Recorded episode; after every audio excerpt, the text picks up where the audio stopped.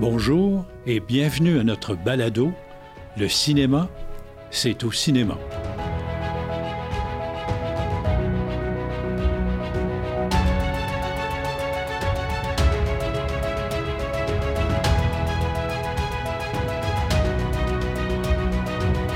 Épisode intitulé Qui va au cinéma? Bonjour Samuel. Salut Marcel. Ça va? Ça va bien toi? Ah, en pleine forme, numéro un, avec un sujet euh, qui me semble euh, intéressant. Mais il faut dire par contre que ça va être le dernier de la saison. Puis je veux, je en profiter justement euh, pour te dire que ce fut un plaisir pour moi d'avoir participé avec toi à, ces balados. je pense qu'on l'a pu. Ça l'a bien fait comprendre à travers toutes les époques le cinéma, puis je suis bien fier de ça. Bien, merci. Puis écoute, c'est partagé. C'est une joie pour moi aussi de pouvoir faire euh, ces épisodes-là avec mon petit-fils qui est impliqué dans le même milieu que j'ai été pendant 50 ans. Euh, c'est un privilège euh, que je, j'apprécie à tous les épisodes. Donc, ce sera donc le dernier. On reverra à l'automne à reprendre parce que là, on aura à ce moment-là l'ensemble de l'été pour faire l'analyse un peu plus, euh, je dirais, mieux évaluées parce que les tendances vont reprendre la normale, ce qu'elles ne sont pas encore tout à fait. C'est ça, mais on, c'est dur d'avoir des bonnes analyses. On voit que c'est encore fragile. Oui. Euh, les montagnes, ils, montent, ils descendent encore. Fait que euh, je pense qu'avec l'été, avec quatre gros films, un peu de films québécois aussi, euh, je pense que ça va faire une belle tendance euh, pour se projeter dans l'avenir. Exactement. Donc, notre sujet, évidemment, c'est qui va au cinéma. Euh, j'ai pris les chiffres de statistiques un peu de 2019 parce que les chiffres d'après sont tellement tellement changé avec la COVID, les admissions ont tombé, de, dans certains cas de 70 tout ça, donc ça n'avait pas rapport. Je me suis donc euh, mis sur euh, des rapports de fréquentation au Canada en 2019. Ben, première constatation, entre les hommes et les femmes, c'est sensiblement euh, séparé également, quoiqu'il y a un peu plus d'hommes. 51% des hommes fréquentent les salles de cinéma, comparé à 48% pour les femmes. Au niveau de la strate des âges, ben, on, voit ici, euh, puis je vais en parler avec toi, euh, on pourra faire un point de comparaison parce qu'en ce moment, les 13-24 ans représentent 20% à peu près des admissions. Les 25-34, euh, pas loin de 20 aussi, là, 18. 35-44, ça baisse un peu à 15% 65 ans et plus, 15% aussi. Là où je, constate, moi, euh, un, changement majeur, quand j'ai commencé, il y a déjà 50 ans, écoute, on appelait ça dans le temps les 14-25 ans représentaient 75% des admissions. C'était que des jeunes. Puis, étrangement, euh, aujourd'hui, sans savoir les, statistiques, euh, je me dirais pas, bon, il y a 75% des 14-25 ans, mais j'imaginais un bon 30 5 peut-être. Donc, euh, je suis très surpris euh, d'apprendre ça, ça. a baissé beaucoup. évidemment, la, démographie n'est pas quelque chose. La, population vieillit inévitablement. La scolarisation des gens a augmenté énormément, ce qui fait que les gens sont plus ouverts à la culture, sont plus intéressés. Donc, en vieillissant aussi, il y en a plus. Mais j'aimerais que tu me parles, parce que là, il y a un phénomène, d'après moi, majeur, et c'est le monde des jeux vidéo. Exactement. Euh, c'est vraiment le point que je vois qui aurait pu changer euh, autant la donne. Euh, surtout que je dirais l'apparition des jeux vidéo, on est peut-être peut-être 2005. Ouais. je sais pas si toi, dans les années 90, c'était encore populaire? Moi, c'était un balbutiement. Là. Ça commençait à peine avec des petits jeux de base puis tout ça, mais comme ça, pour, pour, que ça ait un impact dans qu'est-ce que je vais faire de, de ma journée, dans le fond. C'est peut-être 2005, mais surtout euh, aujourd'hui, euh, je pense qu'il faut comprendre que euh, le cinéma, c'est une activité, et la télé, le streaming, bon, mais c'est moins une activité, c'est quelque chose que tu fais chez toi, te reposant. Mais là, où est-ce que c'est intéressant, c'est qu'ils ont réussi à amener, littéralement, je pense, une activité à pratiquer à la maison, ce qui est le jeu vidéo. Que tu peux être connecté euh, avec 4, 8, 12, là, ça n'a plus de limite. Euh, tandis que la TV, tu regardes seul, en couple, avec les enfants, c'est plus limité. Fait qu'on a vraiment réussi à amener euh, une activité que tu peux passer 4, 6 heures chez toi connecté. C'est là que ça fait toute la différence. Oui, c'est là, là que ça a explosé, d'après moi, chez les jeunes. Le fait de pouvoir faire des réseaux, des, des groupes d'amis Internet ou appelle-les comme tu veux, connectés, via ces jeux-là. Ça a un impact majeur. Je, ça, je ne l'ai pas précisé, là, mais ça touche vraiment, euh, je dirais, euh, entre 16 euh, et 20 ans peut-être, là, ben, plus, plus, plus condensé, là, mais de, 12 à 25 ans à peu près. C'est tout à fait cette strate-là, là, les 14-25 qui sont visés par ça, et ça a eu un impact, on le voit sur les assistances. Il faut dire que ça touche pas juste le cinéma, c'est déjà euh, sont pas capables encore de mettre de chiffres parce que c'est dur à calculer, euh, mais il y a déjà beaucoup d'articles qui parlent que ça l'affecte énormément, euh, même le streaming. le monde choisisse les jeunes de jouer aux jeux vidéo, puis toutes les activités sociales, de sortir, ça l'affecte énormément, ça aussi. Même l'écoute de la télé. Oui, oui, vraiment beaucoup. oui, les jeunes maintenant, la majorité ne sont plus euh, à l'écoute de la télévision comme on l'a été à l'époque. Les choses ont changé, évidemment. Écoutez, quelle province au Canada, ça peut vous intéresser? Peut-être. Les gens ils vont plus au cinéma, c'est en Alberta. C'est suivi de l'Ontario et en troisième position, c'est au Québec. Et puis, il faut savoir que les cinéphiles euh, représentent ceux qui vont souvent au cinéma, c'est 27% des gens et c'est eux qui font le, noyau dur des amateurs, de ce qu'on appelle les cinéphiles, ceux qui vont régulièrement. Et on se constate que ces gens-là, pour eux, c'est tellement important que 63% des cinéphiles vont voir les films lors de leur première semaine. Ça fait un petit parallèle avec euh, ce qu'on avait discuté dans un ancien balado que avant les films étaient sur une durée beaucoup plus longue. Là, ce chiffre-là vient vraiment démontrer que ben, tout se passe vraiment quasiment dans une semaine. fait que ça a beaucoup changé là, avec euh, qu'est-ce que tu as vécu. Là. Et, tout à fait. Puis on le voit aussi, le, même phénomène qu'on parle des cinéphiles. Les gros films sont encore beaucoup plus forts. C'est pour ça qu'on bat des records de, box-office euh, de fois en fois. Et par contre, les plus petits, malheureusement, sont encore plus petits qu'auparavant. Donc, euh, ça, a, euh, comment je dirais, un impact euh, sur les assistances en salle.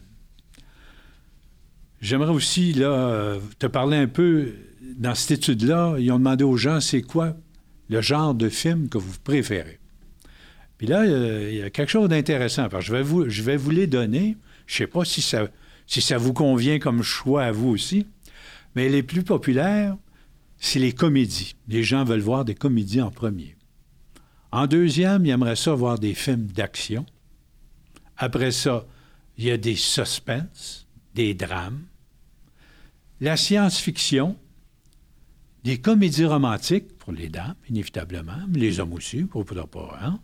Et là, on arrive avec des super-héros. Ils sont très loin, les super-héros, dans les choix. Suite à ça, animation, puis on finit par l'horreur. Ce qui est étrange, c'est que je trouve la position deux choses. Les comédies, c'est le plus important, il s'en fait pas beaucoup. Exactement. Puis c'est surtout, juste pour revenir un petit peu juste avant, la, dominance des super-héros se fait depuis un bon dix ans. Ouais. Donc, euh, c'est ça que le monde, en, tout cas en termes de box-office, c'est ça que le monde euh, vont le plus voir. Puis malheureusement, les comédies, ça s'est perdu, euh, je dirais, c'était plus 2000 à 2010 ça s'est perdu, puis pourtant, le monde veut le voir encore ça. Oui, puis donc Hollywood n'est pas nécessairement à l'écoute de, ses clients, ce qu'on peut voir. Là. Eux, ils décident de faire des super-héros parce qu'ils ont des droits, parce que les histoires sont plus faciles à trouver. Développer des comédies, euh, c'est pas simple. C'est un genre difficile à faire.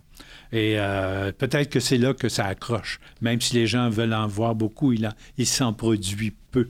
Mais je, suis content de voir euh, ça, que le monde veut voir des différents genres. Je veux dire, ça, prouve que il n'y a pas juste les super-héros, puis le monde sont ouverts à encore voir plusieurs styles de, de genre. Exactement, c'est ça.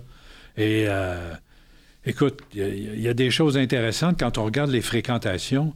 Euh, Parce que les gens disaient Ah, le monde va moins en moins au cinéma, moins en moins. Mais, mais non, c'est pas partout. Il y a des pays vraiment que c'est en croissance. Puis il y en a plusieurs. Là où il y a plus d'assistance d'année en année, évidemment, le premier, c'est la Chine. La Chine, c'est un sujet intéressant parce que là, ça a littéralement explosé. Si on prend en 2006 euh, le nombre d'écrans au cinéma aux États-Unis, 38 000, en Chine, 37 000.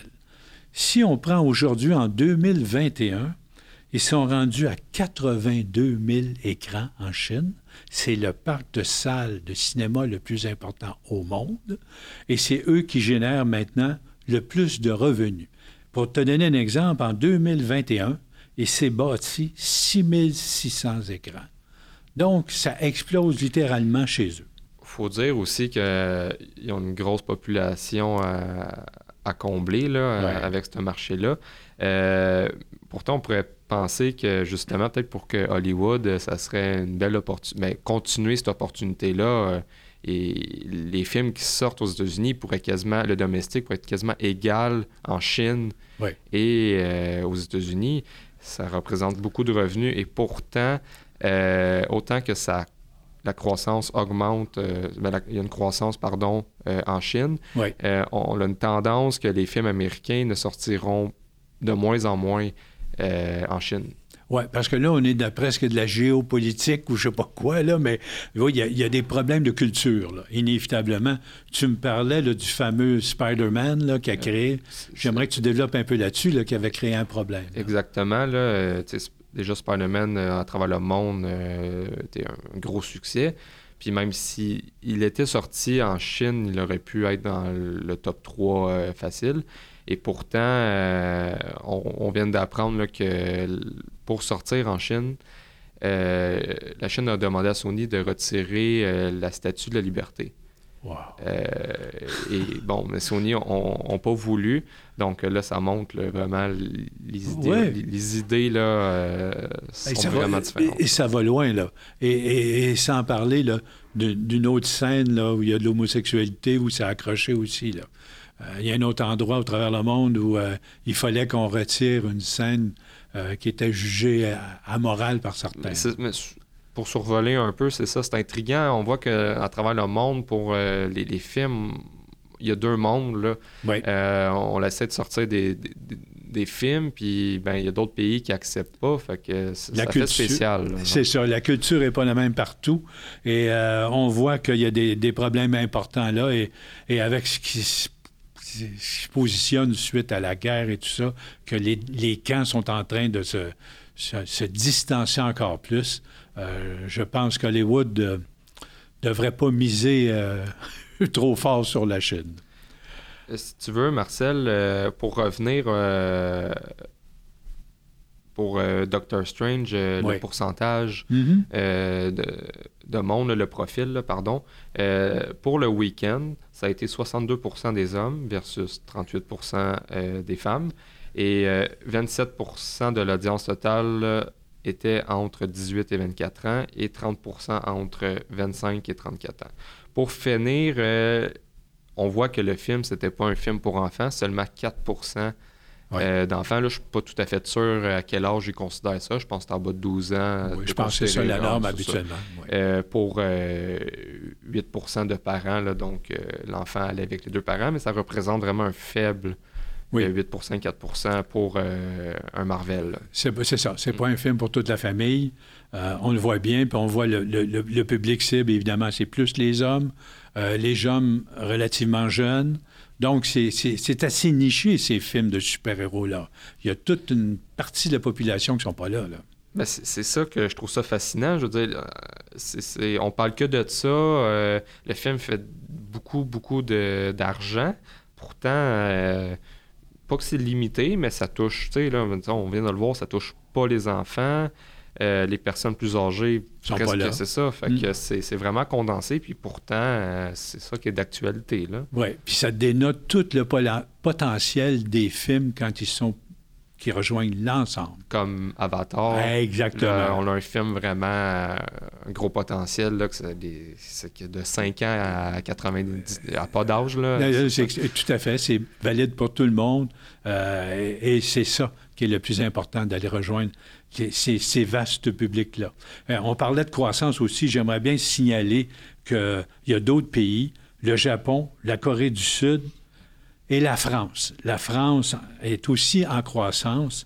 Il faut savoir, eux, qu'en 2019, ils ont fait leur deuxième meilleure assistance depuis les 53 dernières années. 213 millions d'entrées. C'est énorme. Les Français ont une recette, d'après moi. J'ai regardé la production, euh, écoute, rapidement, là, et j'ai noté tout de suite le nombre de comédies qu'il y avait. C'est remarquable. Il y avait possiblement de 25 à 30% des titres qui ont sorti en 2019 qui sont des comédies. Ici, ce n'est pas le cas. Il y en a à peine quelques-unes, c'est très rare. Il n'y en a presque pas. C'est souvent des gros drames. Si on peut se centrer sur le Québec euh, en voyant ces chiffres-là, c'est extraordinaire de voir ça. Je suis très surpris. Euh, c'est sûr que d'avoir plus de comédies au Québec, euh, je pense que ça pourrait avoir un, un, impact. bénéfice là, pour, pour l'achalandage. Ben, oui, ben oui, parce que, regarde, en France, 35% des billets vendus sont pour des films français.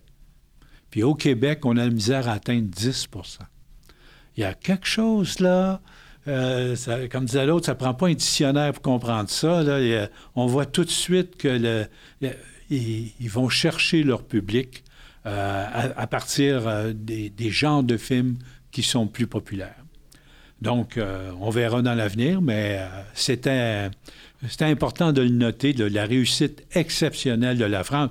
Il faut dire qu'en France, que Netflix est là, que tout le monde est là depuis longtemps et qu'ils sont très ouverts à, à, toutes sortes de moyens technologiques, ils ne sont pas en arrière du tout sur l'Amérique. Donc, ça prouve que leur choix est possiblement un peu plus judicieux que le nôtre, mais tenons compte qu'ils ont dix fois notre population.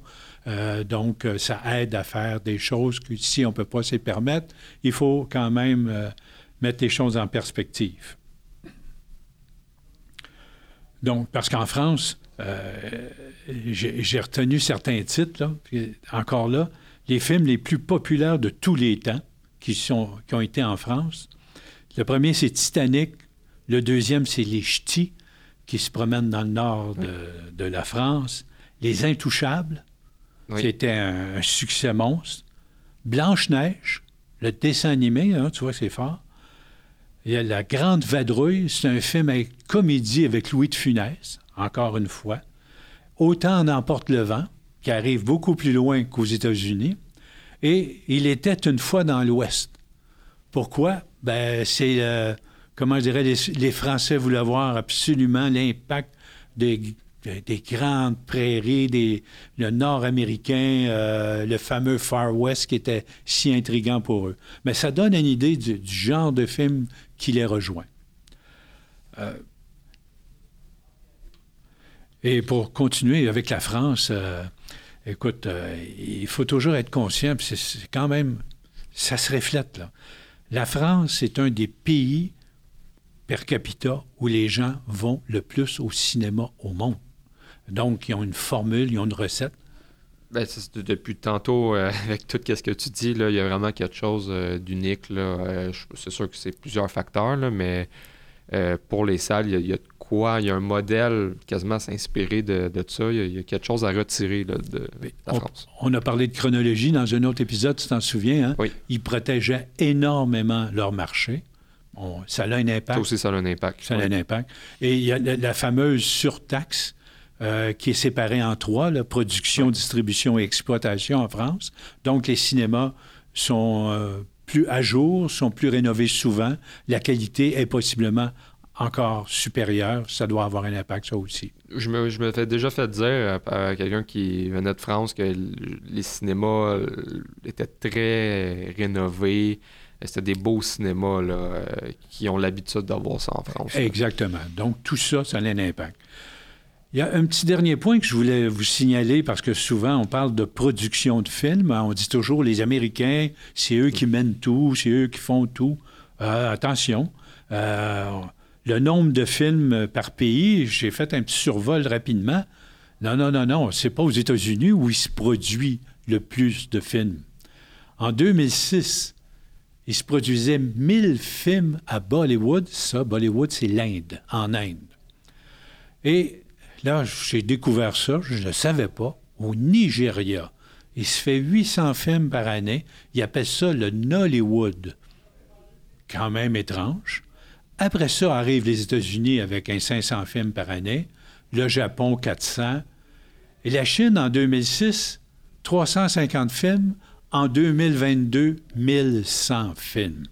Eux aussi sont en progression. Donc, les choses bougent on voit que ces pays-là, là, à grosse population, commencent à. C'est comme les États-Unis qui ont fait leur marché à eux-mêmes. Puis là, ben, tranquillement, l'Inde et la Chine, ben, la Chine, c'est plus tranquillement, là, sont vraiment rendus euh, ah énormes dans l'industrie du cinéma. Mais ils commencent par eux-mêmes faire leurs films. Je ne sais pas si ça va se rendre un jour à nous. Euh, mais c'est vraiment intéressant de voir ça. Oui, puis même la Chine a investi beaucoup dans les salles de cinéma à l'étranger. Et MC Theater fait partie du regroupement de, ces gens-là. Mais c'est vraiment un, retard qu'on. Les, États-Unis, ça fait longtemps là, qu'on est à 38 000 l'écran et c'est vraiment un autre monde en Chine, comme si le, le cinéma des années 90-2000 mais commence à explosé en Chine. C'est vraiment, vraiment fascinant, là, ah, la différence. Là. Oui, euh, et c'est dans tout. La Chine s'est ouverte à tout. Ils ont eu un potentiel tellement gros qui n'était pas desservi, qui maintenant, les, grandes villes chinoises se développent, les gens euh, ont besoin de divertissement. Et, écoute, il y a un potentiel énorme, puis euh, ils prennent de plus en plus leur place, inévitablement. Ben, je pense, Samuel, que ça a fait le tour. Écoute, il nous reste à, nous souhaiter à tout le monde dans le monde du cinéma, des salles de cinéma, un, bel été. Et je pense que ça augure, en tout cas, euh, à date, ça augure bien tant qu'à moi. Ben, moi aussi, puis surtout, euh, on en avait déjà parlé, les films pour enfants. Euh, je pense qu'il faut tout le temps un, mix de films plus pour adultes, plus pour enfants. Là, je pense qu'on va être bien servi avec deux piliers de chaque catégorie. Là. Oui, parce que on, s'en vient bientôt avec Top Gun, le, Top Gun Maverick, là, avec Tom Cruise. Et d'ailleurs, euh, pour l'instant, il y a une très belle réaction là, des, premiers visionnages aux États-Unis. Ce qui paraît, c'est un super, le film euh, super show. Ouais. il y a le, fameux Jurassic World tout de suite après, deux semaines après. Oui. On a confiance beaucoup. Et le film pour enfants, d'après moi, qui peut être un des films marquants, c'est Buzz Lightyear. Lightyear, le, le, fameux qui est tiré d'histoire de jouets. exactement. Le, fameux jouet qui va vraiment dans l'espace cette fois-là.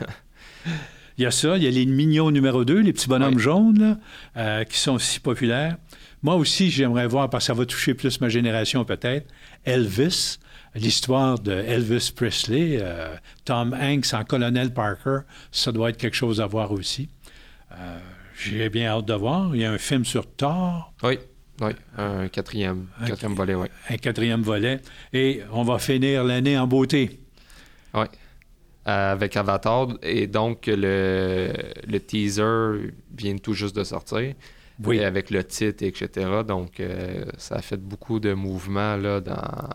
Ça s'est fait jaser. exactement. Je pense qu'il y a lieu, en tout cas, après l'été, avec tous ces succès-là, on va pouvoir les analyser, on peut voir l'impact, voir si les salles de cinéma ont repris leur place qu'elles avaient, leur fréquentation, est-ce que ça s'est modifié? Il y a encore, je pense, de la matière à faire de nombreux épisodes avec toi. Encore un gros merci, mon Samuel. C'était vraiment une joie de faire ça. Je te souhaite un bel été, plein de monde au cinéma. Oui. Et on se retrouve à, l'automne. J'espère aussi. OK.